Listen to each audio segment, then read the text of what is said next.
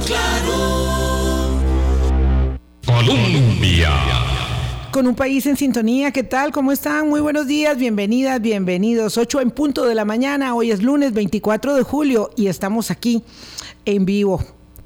Sí, como todos los días. A veces, en alguna oportunidad, cuando es feriado, tomamos un día de descanso y hacemos una, una grabación, una pregrabación, pero hoy estamos en vivo ah, disfrutando de la mm, eh, tranquilidad que da el día libre para movilizarse. En mi caso, como soy de Curridabat, eh, Boris, doña Elizabeth, Sofía, que nos acompañan aquí en la mesa de Hablando Claro, am, una de las eh, circunstancias más agradables y que evocan muchas sensaciones eh, positivas en el espíritu, en el alma, es el transitar de decenas, de decenas de peregrinos que van en la vía Curridabat, calle Vieja de Tres Ríos, hacia Cartago, en ese peregrinaje que ya está ahí instalado y que siempre aprovechando el feriado anterior al 2 de agosto, pues genera una enorme eh, movilización de personas, no tanto como la que habrá la semana entrante, sin duda alguna. Ahí es cuando más bien uno se repliega y se recoge un poquito porque eh, se vuelve más difícil el tránsito, pero lo cierto es que esa maravillosa mm, profesión de fe que mueve a tantas personas a lo largo y ancho del territorio nacional y a veces más allá de nuestras fronteras a celebrar esta festividad cultural eh, religiosa del país eh, es, siempre muy hermosa. Así que bueno, hoy venía disfrutando de ello y como vine caminando, entonces pude apreciar a muchas, muchas personas y a darles el deseo de buen camino, como se dice a los peregrinos de Santiago de Compostela, buen camino, bendición, buena suerte eh, a todos aquellos que van caminando. ¿Qué tal? ¿Cómo estuvo tu fin de semana? Muy bien, Vilma, buenos días y buenos días a todos los amigos y amigas de Hablando Claro, aquí en Colombia. De hoy en ocho yo la voy a hacer desde mis convicciones filosóficas, porque religiosas no las tengo. Sí, sí. Pero, Pero, después- bueno, pero lo vas a hacer. Sí, la voy a hacer. Cada uno lleva su empeño y su propósito en el, en el alma, en Sí, el corazón sí, y en las piernitas que lo soportan y en los pulmones. De hoy en ocho, después de que grabemos el programa, que vamos a dedicárselo a la celebración de la Virgen de los Ángeles, este, me iré para mi casa y después ahí emprenderé el, el camino. Sí, porque el del Dos dos- el- convicciones el- el- energéticas muy importantes sí. que llevo. ¿Me puede agregar en sus convicciones energéticas, por Ahí favor? veré, ahí veré. Ahí veré sobre No, todo. qué barbaridad. que es que no, no. Empezamos la semana, ¿verdad, doña Sí, Elizabeth? sin pelear. Sin pelear. Le han mandado un delicioso café a Vilma para que no lo tomáramos en el programa y me dijo no. No, Porque yo me lo ya- yo tendría que ir después. a don Alfredo Montero, al que le agradezco mucho esta mm, eh, provisión de cafecito de cafetalillo de todo este medio, eh, pues le voy a decir que le agradezco mucho, que le agradezco mucho y que, y que también se va con un cargamento que, que, que llevará Alonso a París, que está copiando cafecitos Sí. especiales para llevárselos No, después cuando iré- se le acaben las vacaciones. Después iré, quiero conocer el emprendimiento de don Alfredo y Pues su vamos. mamá y su familia aquí en San Isidro de Heredia y después lo probaremos, pero va por buen camino, se irá para Francia. Sí, este, a para que allí esté. 1330 metros de altura sobre el nivel del mar. Qué bonita referencia que hace este eh, don Alfredo y, y su mamá eh, en el homenaje a este café. Eh, se produce este grano de oro de todo este medio para mm, el deleite nuestro. Estuve en San Carlos fin de semana, ya vamos a introducir a nuestras invitadas. Estuve en San Carlos fin de semana, claro, y la gente me preguntaba cómo te fue con lo que sucedió. Bueno, era muy, es muy puntual la zona donde el río Aguasarca se está causando destrozos y los de ayer fueron realmente espeluznantes, pero es muy puntual, ¿verdad? Es un pequeño sector de la zona de Aguasarcas, del cantón enorme de San Carlos, el más grande de la provincia de Alajuela, donde se está produciendo esto, que sea un sector muy puntual. Eso no significa ni mucho menos quitarle importancia eh, a lo que sucede con las cabezas de agua que de manera tan salvaje se han volcado sobre sectores de la población de Aguasarcas por dicha gracias a la providencia, sin víctimas mortales, pero con eh, cuantiosos, cuantiosos daños y por supuesto con muchísimo temor. Habrá que ver cómo está la estructura de ese puente y qué cosas hay que eh, remediar de inmediato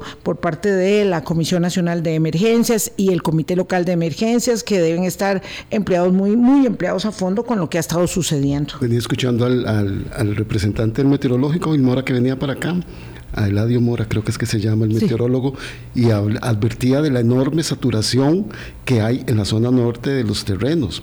Obviamente vos estás explicando que eso fue en una zona muy puntual, pero toda la zona está mostrando inestabilidad desde hace más de una semana y tengo yo la impresión de que las autoridades no han tomado en serio esta situación y ayer, como decís vos, gracias a la providencia debería ser más, gracias a las medidas de prevención y protección a la ciudadanía, que no pasó nada. Sí, yo creo que tiene mucha eh, importancia que se haya producido para que no hayan víctimas mortales eh, o desaparecidos en el domingo, porque es un día obviamente de muy poca movilización. Eh, yo estaba por ahí bastante cerca, pero mm, ya te digo, nada, nada fuera de lo, de lo usual. Sí hubo un tornado muy fuerte el sábado por la noche que nos despertó y nos asustó. Eh, eh, a todos en la, en la familia porque realmente fue muy, muy eh, severo el, el, tornado del sábado por la noche. Y claro, esta cabeza de agua y lo que está sucediendo con el río Aguasarcas, arriba en la montaña de la reserva mm.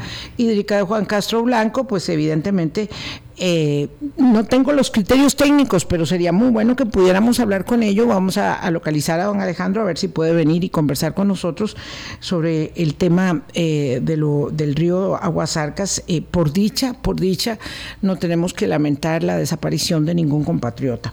Le voy a agradecer. Yo llevaré mis intenciones energéticas, ¿Sí? claro, con mucho gusto. Ah, Vamos a ver cómo se, me queda viendo, Diana. Dice aquí las confesiones al aire. doña Elizabeth Solano Salazar es la coordinadora del censo, eh, por supuesto subgerente del Instituto Nacional de Estadística y Censo, y Sofía Mora. Eh, ella coordinó la, o es coordinadora de la unidad de diseño, análisis y productos del INEC y en tal condición nos acompañan las dos para explicarnos eh, sobre el resultado y los productos que van a derivarse del censo eh, para conocer un poco, bueno, lo que ha pasado en torno a este importante instrumento, a esta herramienta fundamental de decisión de política pública que es un censo nacional para un país. Doña Elizabeth, buenos días, muchas gracias por venir hoy, feriado. No, muy buenos días, creo que el, el, censo y la información, sin duda vale la pena cualquier, cualquier esfuerzo. cualquier esfuerzo, que no lo es, ¿verdad? venimos con mucho gusto y agradecerles este, el espacio para poder hablar de este proyecto tan importante. Gracias, muchas gracias Sofía, ¿qué tal? ¿Cómo está? Buenos días. Muy buenos días, muchas gracias a ustedes por el espacio y todas las personas que nos escuchan hoy feriado también. Sí, qué bueno, y las que se conectan luego, porque tenemos muchas personas que siguen nuestros podcasts y que entonces me dicen siempre, yo el programa lo escucho después, lo escucho en la noche, lo escucho en, al fin de semana, y entonces tiene una posibilidad de eh, caminar, de hacer, de, de terminar sus quehaceres acompañando nuestro, nuestro espacio. Irma, de entrada, ¿verdad? El Instituto Nacional de Estadística y Censo ha sido una entidad costarricense con una expertise técnica, con una independencia constitucional y además con resultados importantes que ayudan a la elaboración de políticas públicas y como tanto el INEC siempre ha sido una fuente de información primaria para investigadores, para la ciudadanía y para los periodistas, para ir de partida, ¿verdad?, este, poniendo el tema. Con circunstancias adversas en el año 2022 tuvieron que hacer el censo. ¿Cuáles fueron esas circunstancias, tal vez para poder hacer un contexto de eh, cómo se vuelca en el ejercicio de la calle por eh, el país entero la realización de ese censo? Claro, eh, tal vez antes eh, agradeciendo el comentario que se hace del INEC este, y reforzándolo, ¿verdad? Es una institución de más de 150 años en el país que año a año produce más de 25 operaciones estadísticas, muchas estadísticas, este, y que se divulgan mensualmente como los índices de precios, encuestas, información de desempleo y mucha otra información. Entonces sí, sí yo quería recalcar, aprovechando que, que, don Boris lo mencionó, esa, esa independencia técnica, esa rigurosidad este, también técnica y la especialización también que tiene la institución. Y eso nos lleva justamente a un proyecto que es, que es uno de los que hace el INEC este, cada 10 años. Bueno, bueno, cada 10 años se recolecta la información, pero el, el INEC ha venido este, en este proyecto desde el 2018, ¿verdad? ¿Por qué? Bueno, porque hacer un censo se dice que es la operación estadística más compleja de un país porque tiene que ir justamente de frontera a frontera, de costa a costa, a recolectar información. Eso es ir a todas las viviendas y buscar información de todas las personas que habitan en el país. Eso sin duda lo hace sumamente complejo. Ahora, en el 2022, justamente, pues este, tuvimos una serie de circunstancias que, este, nos afectaron en, en este periodo de recolección de datos. ¿Cuáles fueron estos, estos aspectos? Bueno, unos fueron aspectos más externos, ¿verdad? Por ejemplo, hablábamos ahora de, esta lamentable situación en Aguasarca. Bueno, el junio, el junio del año pasado fue uno de los junios más lluviosos de los últimos muchos años, ¿verdad? Eso sin duda en un operativo de, de gente recorriendo calles es, es, muy complejo, ¿verdad? Porque entonces hay zonas donde, donde no puedes visitarlas en cuando la tenés programado o hay, o hay incluso zonas donde no pudimos llegar en este, porque estaba inundado. Ese es un factor. El otro indudablemente fue la pandemia, ¿verdad? Que, que si bien ya cuando fuimos a recolectar información, ya digamos no, no había restricción de, de, de, ir al, de, ir, de ir ¿verdad? a las casas, sí, sí tuvo un efecto durante todo el proyecto, ¿verdad? Que, que, que se refleja también, creemos nosotros, en, en, en un sentir de la población este, que, que ahora, ahora menciono, ¿verdad? O sea, usted lo que está diciendo es que interpreto, había resistencia de algunas personas Exactamente, a sí. dejar entrar, sí. a conversar de cerca con desconocidos. Sí, y, y, y para terminar, había tal vez, todo esto se puede resumir en dos factores. Uno, que lamentablemente nos faltaron censistas, ¿verdad? Vos zonas del país donde nos costó mucho encontrar gente que fuera a censar, no es un trabajo sencillo, ¿verdad? Eh, y eso nos afectó. Y el otro, eh, y eso, bueno, y eso nos hizo que este, extendiéramos el periodo de recolección, que originalmente estaba en el mes de junio, tuvimos que extender julio, agosto, incluso septiembre. Eh, y recorrimos, ¿verdad? Visitamos más de 1.500.000 viviendas, ¿verdad? Sin embargo, censamos 1.074.000, ¿verdad? ¿Eso qué quiere decir? Bueno, que, que hay un, una proporción importante de, de, población o que no conseguimos para hacer la entrevista, pero también que rehusó dar la, dar la información. Entonces lo que, lo que enfrentamos es una, una realidad que, ¿verdad? Una realidad muy, muy diferente al último censo que fue en el 2011 y es una realidad donde este, pareciera haber una, una, mayor desconfianza de las personas a dar información. Y por muchas razones, ¿verdad?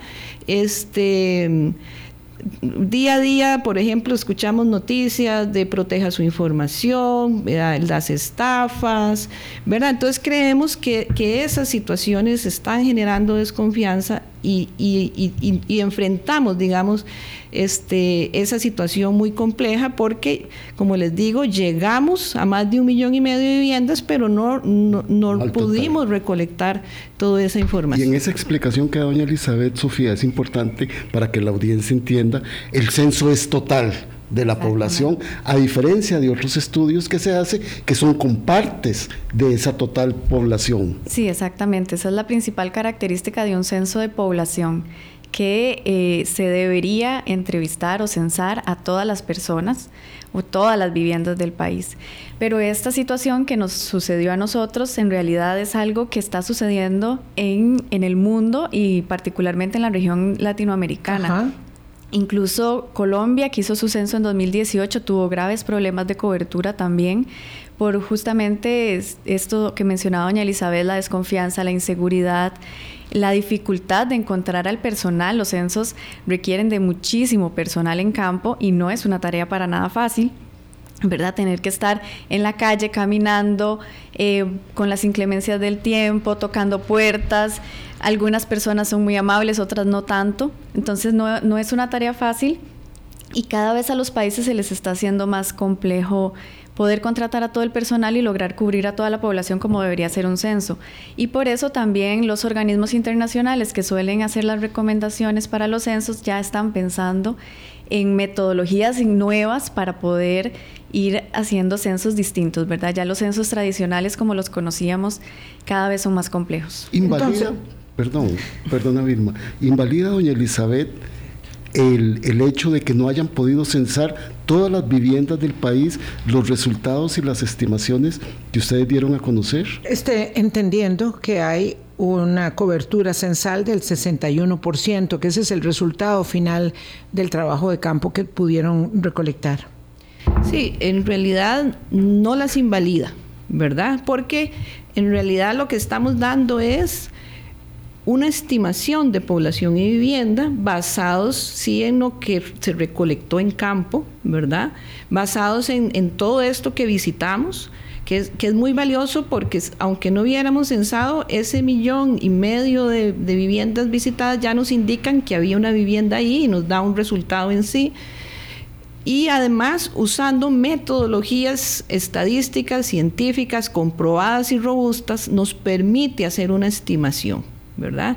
Y esto que dimos eh, la semana pasada es una, una primera entrega de resultados, aún nos faltan resultados, el proyecto no ha terminado, ¿verdad? Pero nosotros decimos contundentemente que estos resultados son válidos y son perfectamente utilizables para la toma de decisiones que eso en fin de cuentas es lo importante, o sea, el país requiere información para la toma de decisiones y este proyecto a partir de esas metodologías que se están utilizando, pues este, eh, podemos brindar al país esa, esa información. Para claridad, entonces significa que no ha terminado el proyecto, significa que se van a terminar de censar las casas que faltan o qué es lo que significa no ha terminado aún el proyecto, Sofía.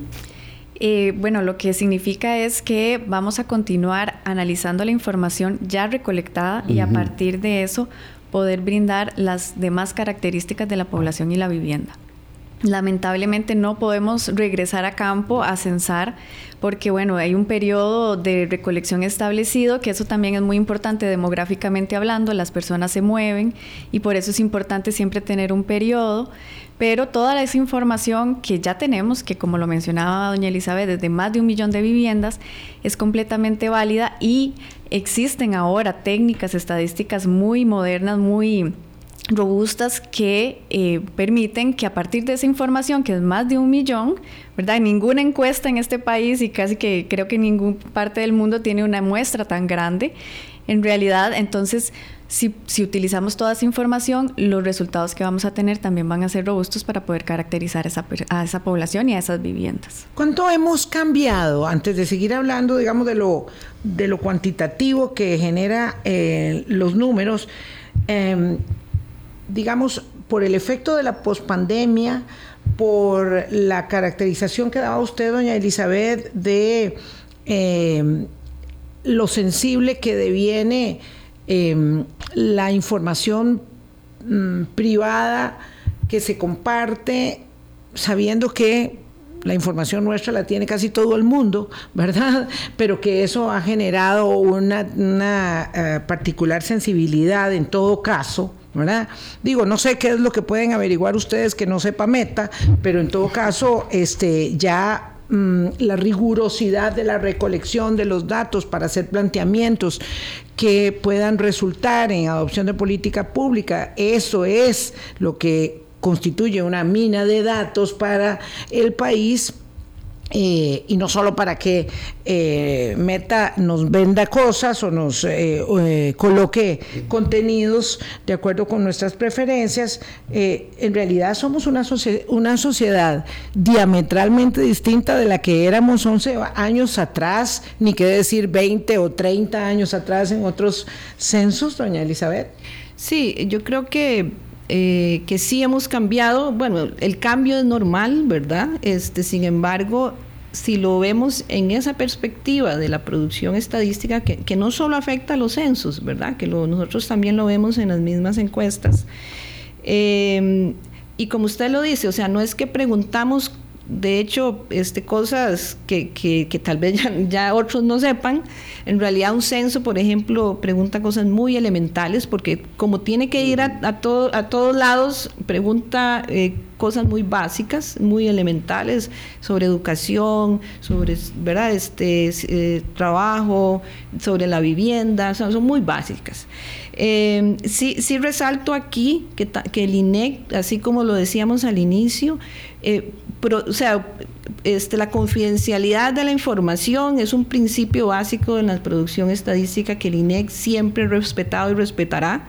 ¿verdad? Cualquier información que se dé al INEC no se divulga de ninguna forma que no sea como una estadística de cuántos habitantes hay, de cuántas viviendas hay, de cuántos adultos mayores hay, pero nunca, nunca el INEC va a revelar datos individuales. ¿Verdad? Eso, eso como primer punto, ¿verdad? Entonces, eh, el cómo hemos cambiado. De hecho, eh, comentábamos, yo estuve, bueno, para que hagan cuenta, yo estuve en el censo del 2000, es una, una función un poco como la que tiene ahora Sofía. En el 2011 yo estuve a cargo de ese censo 2011 y ya sacarán cuentas, estuve en este otro 2022. Eh, y yo personalmente, ¿verdad? Porque en realidad lo que creemos es que hay que hacer un análisis más sociológico.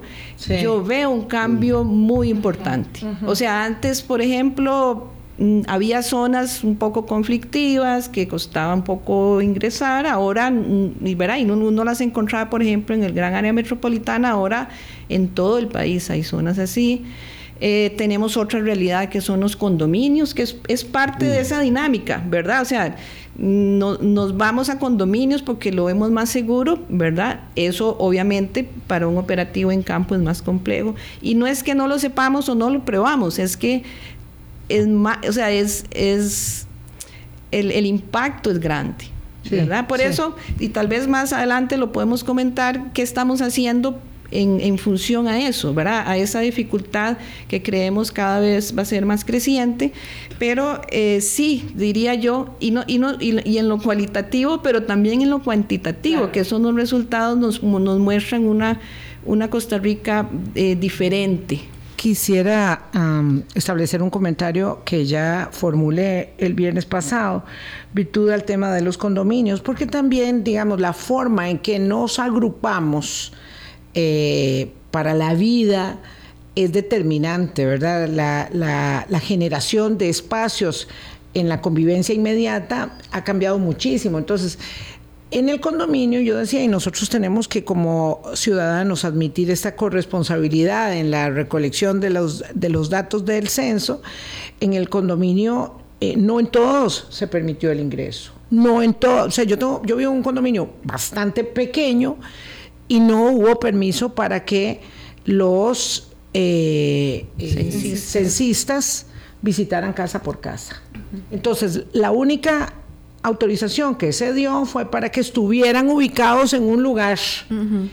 Y entonces yo me quedé esperando siempre cuando me tocaba, ¿verdad? Porque yo no los veía y me acuerdo que la única vez que pude, que me dijeron que estaban, calzaba con la anexión y estaba fuera de San José.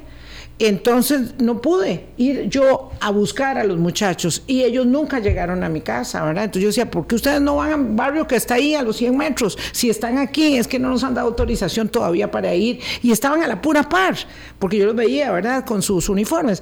Me parece mm, una, una oportunidad perdida que yo quería dar mis datos, pero no tuve cómo hacerlo. Y el único día que estaban, repito, eh, eh, era un día feriado.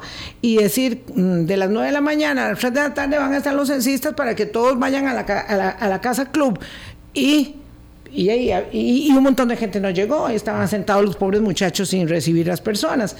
Eh, además, yo creo que es mucho más seguro que uno esté en la casa de uno dándole la información a alguien a que esté en una en un lugar digamos más abierto como como una casa club. Pero en todo caso esto es solamente un detalle. Creo que hemos cambiado mucho de verdad como sociedad no, Vilma, y, y, otro detalle también porque a mí me pasó que yo tengo todavía la calcomanía puesta del censo del 2011 en mi casa que no la he pintado desde entonces en este, en este, para el censo 2022 no estaba yo en la casa y me dejaron un documento donde me decían que me metiera a la página del, Instituto Nacional de Estadística y Censos y aportara la información.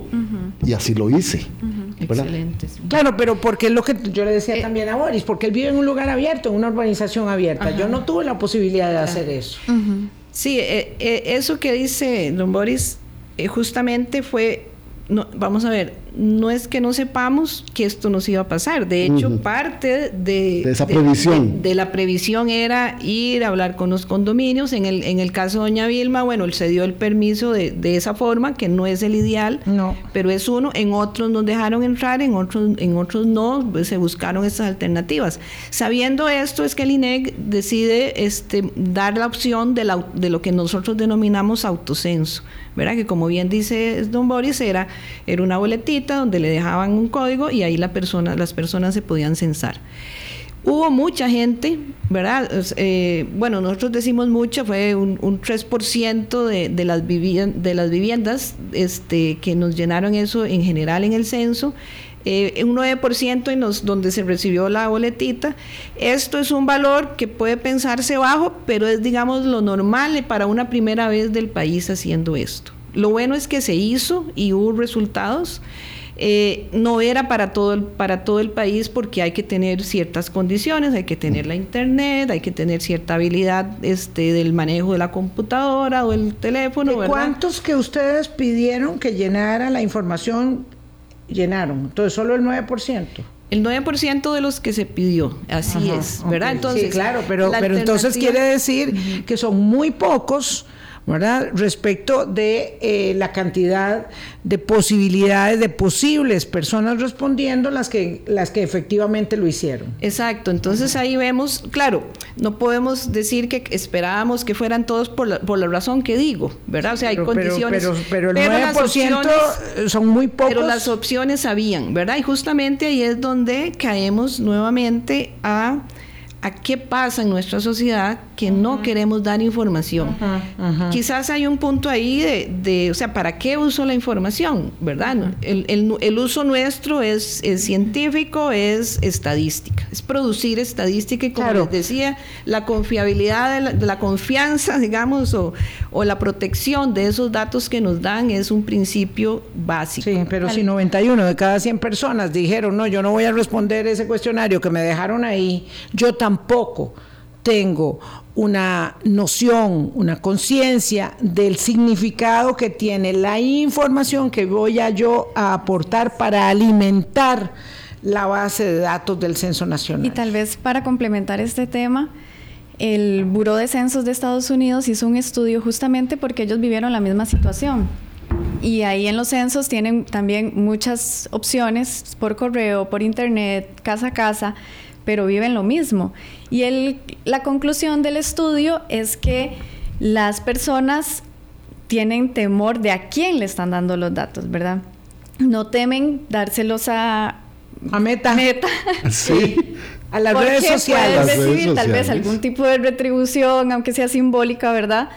Eh, pero temen dárselo al, gobierno, Exacto. al Estado. Al Estado. Hay, hay, hay cierta desconfianza de ¿verdad? Que, ha sucedido a lo largo del tiempo donde se ha ido debilitando esa confianza en el Estado y que ahora también nosotros... Solamente hay que tener una memoria corta para retrotraer eh, el escándalo superlativo que además por intereses politiqueros se atizó respecto de la unidad presidencial de análisis de datos, ¿verdad? Que algún día llegará eso, a establecerse en, el sede judicial para aclarar que no era tal, que no era tal, yo estoy convencida que no era, eh, y lo que eso puede haber implicado, ¿verdad?, en el, eh, en el inconsciente colectivo. Vamos a hacer una pauta. Vilma, pausa, nada más, son las ocho y ahora- media. o ahora también tener la previsión, que me imagino que la están teniendo en el INEC, de los cuestionamientos que hay para el marchamo digital. La gente sigue teniendo esas desconfianzas de instituciones del Estado, pero hemos sido capaces de entregar muchísima más información, mucho más Sí, personal, mucho más íntima a las redes sociales. Sí, absurdo totalmente, pero es una realidad y el efecto está ahí. 8.30 de la mañana, pausa y regresamos. Colombia.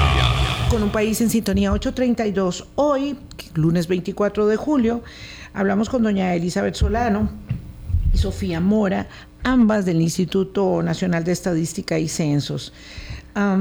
Decíamos en la pausa y quería eh, que doña Elizabeth nos explicara por qué tardaron tanto tiempo, ¿verdad? Que es una mm, eh, circunstancia que ha abonado esta característica nuestra de, meritar todo, eh, nuestra, digo, es parte de la idiosincrasia costarricense, porque tardaron tanto tiempo para decir que solamente habían cumplido, cu- cubierto el 61% de la muestra censal.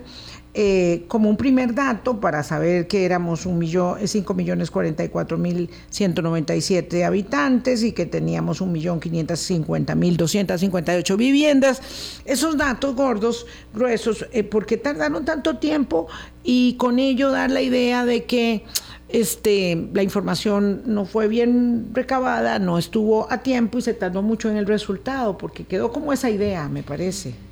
Sí, este, eh, hemos oído comentarios sobre ese tipo también. Mm, Aclaro, ¿verdad? O sea, una cosa es recolectar la información, ¿verdad? Estamos hablando Claro. de más de un millón de viviendas, eso se traduce en millones de datos, ¿verdad? Entonces, esa información, no- bueno, la- técnicamente se dice hay que procesarla, hay que, hay que validar esa información, hay que ver que tenga calidad, ¿verdad? Eso lleva un, hay- eso lleva un proceso. Mientras siguen haciendo muchos otros productos al mismo tiempo. Además. Porque todo lo demás sigue. Todo Exactamente. Sí, entonces es, es un proceso de, de revisión, de validación, de consistencia de los datos que lleva tiempo. De hecho, en nuestros protocolos, ¿verdad? Y eso es público, se dice, el, el- los censos se publican un 12 meses después, ¿verdad? Este, nosotros, nosotros terminamos en septiembre y, estam- y- y esta- estamos dando eh, datos en julio, Ajá. los primeros datos, ¿verdad? Sí, sí, los primeros. este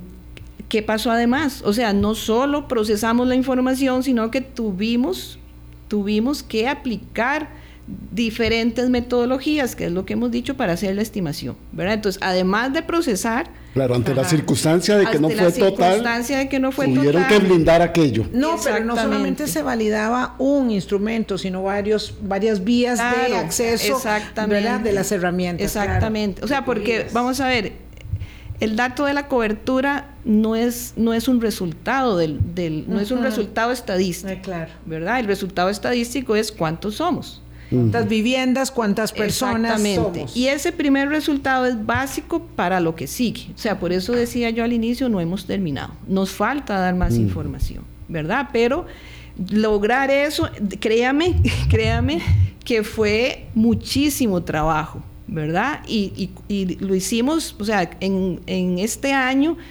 Paralelamente hicimos tres metodologías de cálculo para poder dar consistencia y validez a la información que estamos dando, ¿verdad? El INEC no va a dar resultados en los que no confíe, en los que no esté seguro de que los puede dar porque, porque son válidos. Y que, la, y que la población y los tomadores de decisión y los académicos y los estudiosos Tengan la sepan y que la es absolutamente confiable. Exactamente, Claro, eso claro, es, sí. ¿verdad? Entonces por eso pasan meses, ¿verdad? O sea, y, y aún, o sea, aunque, aunque hubiéramos tenido el 100%, pasan meses hasta poder dar la Ah, Yo creo información. que eso es muy importante lo que menciona doña Elizabeth, porque el procesamiento de datos estaba planificado entre tres y cuatro meses.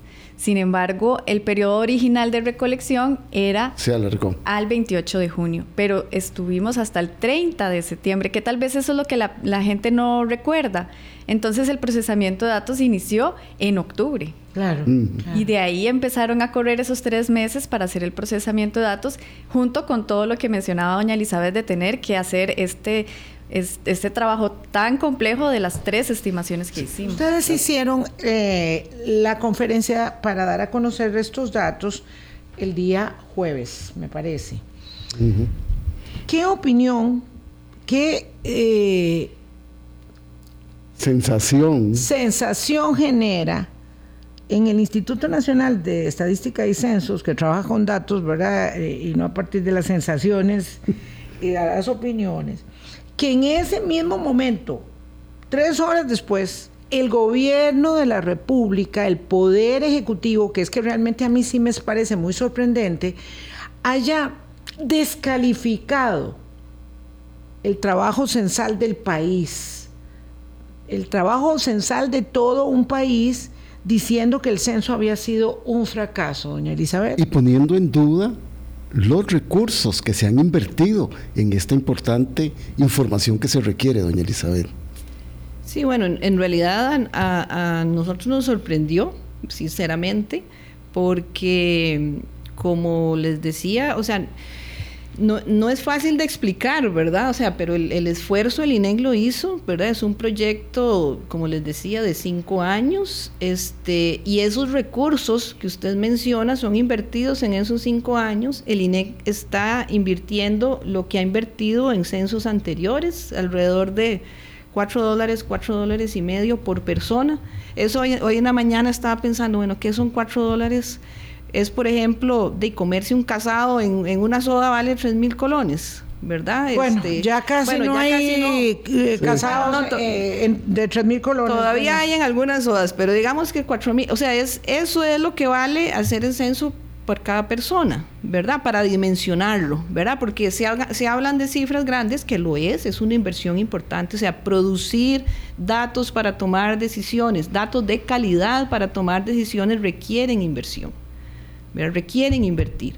Ahora, un censo, obviamente, al ser toda la magnitud del país, eh, requiere pues una inversión importante, pero si lo llevamos eso a un valor por persona, son estos cuatro dólares y medio, ¿verdad? Entonces, e, esa es la dimensión de los recursos. Y, ¿verdad? Y, tal vez la, la, sorpresa mayor es porque, como les decía, el proyecto no ha terminado, o sea, no hemos terminado de dar información este, reconocemos como institución que debemos, que tenemos oportunidades de mejora, claro, Pero, no, no negamos eso, pero de, eso a, descalificar una, una información estadística, este eh, es pues lo que, lo claro, que es hemos insistido en la calidad y la robustez de lo que estamos dando. El tema es que la ministra de Planificación Nacional y Política Económica, a quien tengo que decir con mucha pena, me cansé, me cansé de pedir una entrevista con ella durante meses de meses para hablar de empleo público, no fue posible.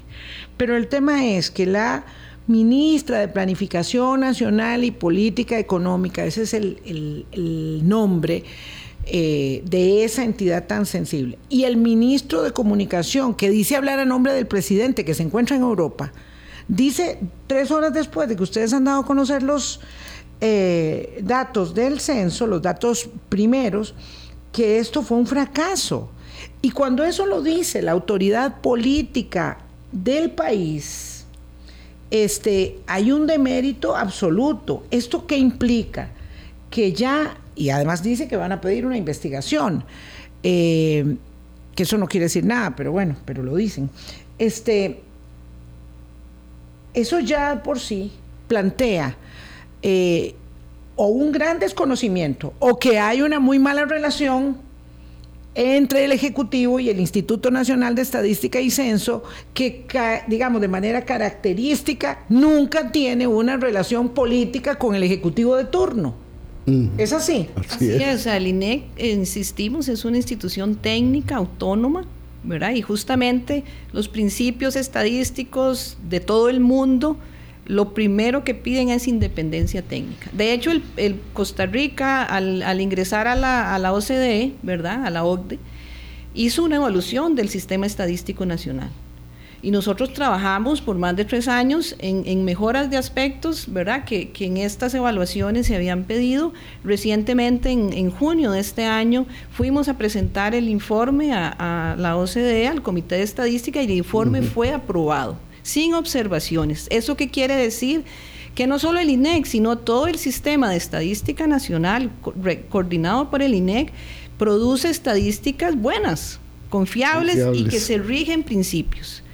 Entonces, el principio de independencia técnica, de rigurosidad, de uso de metodologías es primordial para nosotros. Y usted lo decía, don Boris, al inicio. O sea, nosotros brindamos estadísticas día a día para tomar decisiones.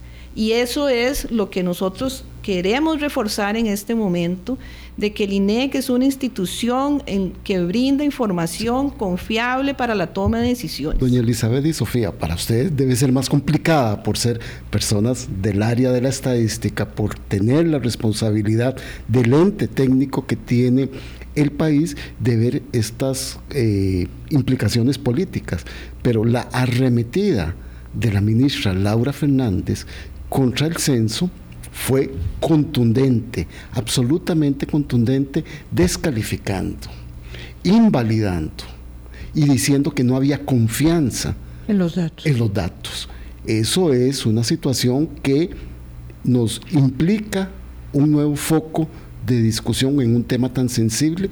¿Por qué? Porque los resultados que ustedes dan en el censo y en otros módulos estadísticos quizá nunca son favorables al gobierno de turno. Y entonces por ahí. no, o, quizás sí han sido favorables a un gobierno de turno. Lo que pasa es que en este tema en particular, a mí no me gusta andarme con rodeos. Este, ustedes han dado información, ¿verdad?, sobre el tema del empleo, que los jerarcas del Ejecutivo han rebatido claramente. Entonces, tiene que ver con eso. Había una circunstancia que ya de previo establecía que había una relación tirante, incómoda entre el Ejecutivo y el Instituto.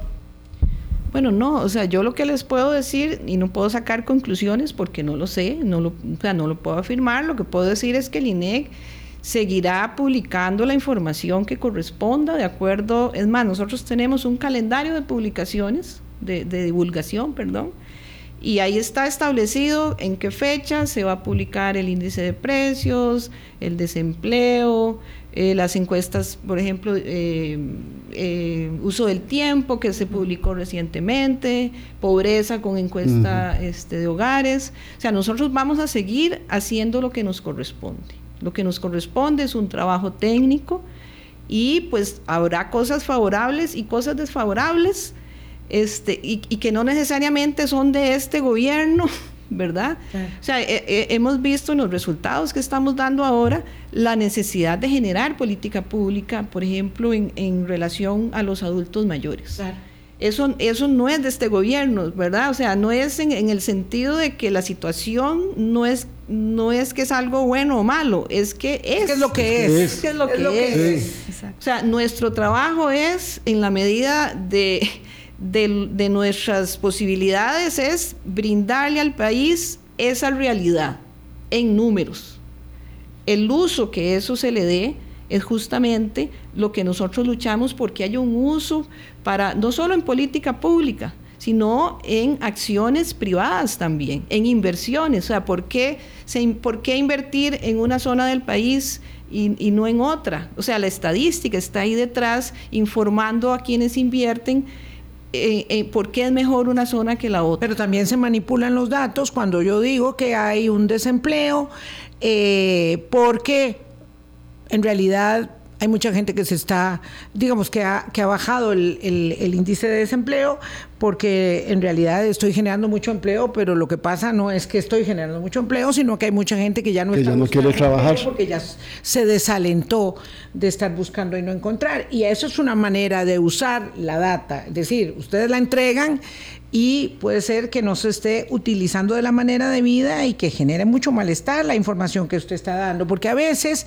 le voy a ser franca, este, a uno mm, no le gusta el espejo. Es como cuando uno va a un nutricionista y le dice, el problema es que no me estás haciendo caso, no, no, el problema no, no soy yo, de verdad, eh, es usted mismo. y a veces no nos gustan los espejos que tenemos, no nos gusta el espejo de la pobreza, no nos gusta el espejo de la desigualdad, no nos gusta el, espejo del abandono de la población adulta mayor que cada vez va siendo más y que va generando mayor pauperización para una etapa de la vida tan determinante. Sí, bueno, en, ese caso insisto que, nosotros pues lo que hacemos es dar la información. Yo creo que en el uso de información que usted dice hay un aspecto ético en el uso pero que también hay control, ¿verdad? Y ahí me parece que, los medios de comunicación son parte de ese control, pero también hay una serie de, centros de investigación, muchos en, en, las universidades públicas, que también analizan los datos y uno los ve, este, los vemos, y hablo mucho de empleo porque mes a mes lo estamos dando y siempre salen especialistas y creo que ese es parte del control del control cruzado, digámoslo así, en un buen uso de la información. Igual en Asamblea Legislativa, cuando se plantean proyectos, también hay estadísticas por detrás. Y, hay diputados de diferentes puntos de, puntos de opinión, digamos, que, pueden analizar. De diferentes partidos políticos. Este, ¿Verdad? Entonces creo que, que, la estadística en sí, no, por decirlo así, eh, eh, es la que refleja en la medida de lo posible la realidad. Claro. El, uso de eso es justamente lo que lo que lo que debe darse en, en, los mejores términos. Antes de ir a la pausa dejo planteada la pregunta. ¿Contamina esta fricción establecida a través de los datos y las estimaciones dadas por ustedes en el censo 2002 lo que venga? a partir de ahora en relación con el Poder Ejecutivo. Son las 8.48. Doña Elizabeth Solano y Sofía Mora del Instituto Nacional de Estadística y Censos están hoy con todos nosotros. Ya regresamos.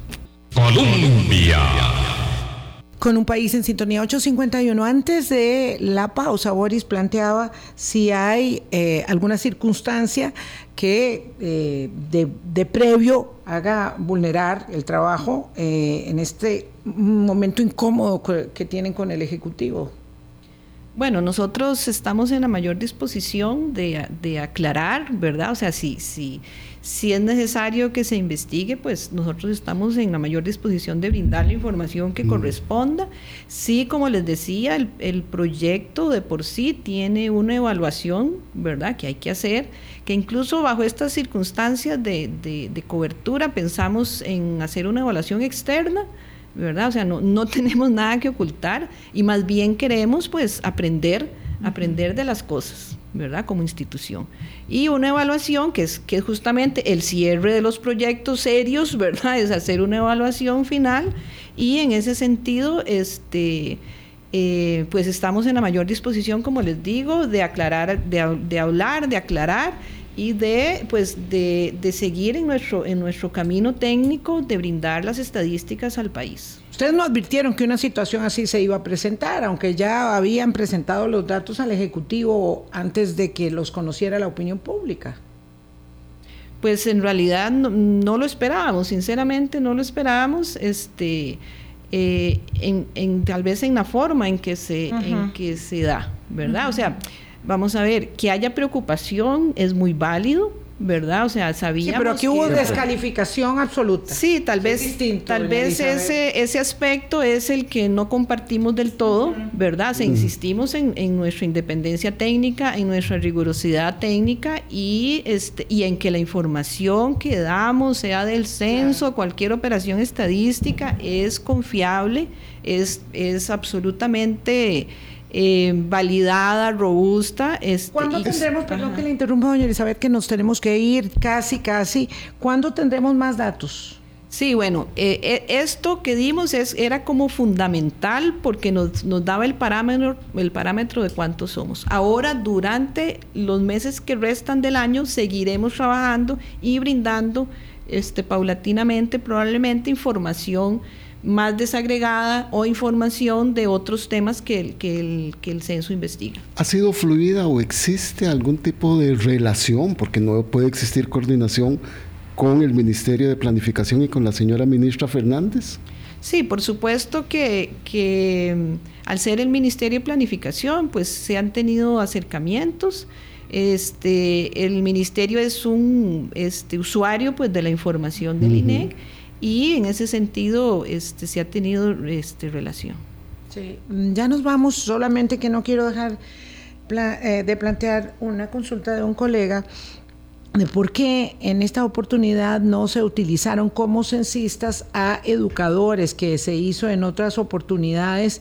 Era aquel ejército de educadores que iba a la calle a buscar los datos, doña Elizabeth. Sí, claro. Eh, bueno, en censos anteriores, siempre desde el 50 hasta el 2011 fueron educadores. Sin embargo, en este momento hubo dos factores. Uno, nuevamente la pandemia, ¿verdad? Que, que lo que se llamó el apagón educativo. Y este ya en conversaciones con el MEP, que sí las tuvimos, se dijo, bueno, es imposible seguir suspendiendo lecciones, ¿verdad? Y además, como estábamos usando tecnología, eh, ampliamos un poquito el periodo de recolección, entonces ahí ya fue prácticamente imposible. Y buscamos entonces una una solución alternativa este, para esto. Tal vez e-, es algo que la gente cree que era en periodo de vacaciones cuando lo hacían y no, no era así, se suspendía una semana completa las lecciones y los docentes iban. Esta vez eran tres semanas y como lo mencionaba doña Elizabeth, al haber esta situación tan compleja con el COVID, donde ya se había perdido muchísimas lecciones y además previamente habían habido también diferentes huelgas, etcétera, era prácticamente imposible. Eso no se podía, pero es muy importante traerlo a valor presente porque hay esta consideración de por medio de por qué no sí, hacemos otras cosas que antes sí se podían hacer. Porque hemos cambiado. Y, si me permite también, y si me permite, creo que ningún país que yo recuerde los maestros hacen el censo. Nosotros éramos más bien una excepción, porque hay gente, las mismas comunidades las que hacen el censo, o estudiantes de, de colegio, ¿verdad? Empleados públicos de repente en algún lado, pero maestros no, ¿verdad? Entonces más bien nosotros éramos como, como, como diferentes en eso. Éramos y ya no somos. así, es. Gracias Sofía, muchas gracias, a, ustedes amigas, amigos. Mañana es 25 de julio y a propósito de la conmemoración de la anexión del partido de Nicoya a Guanacaste, entonces conversamos a Costa Rica, entonces conversamos con Vladimir de la Cruz los esperamos. Chao.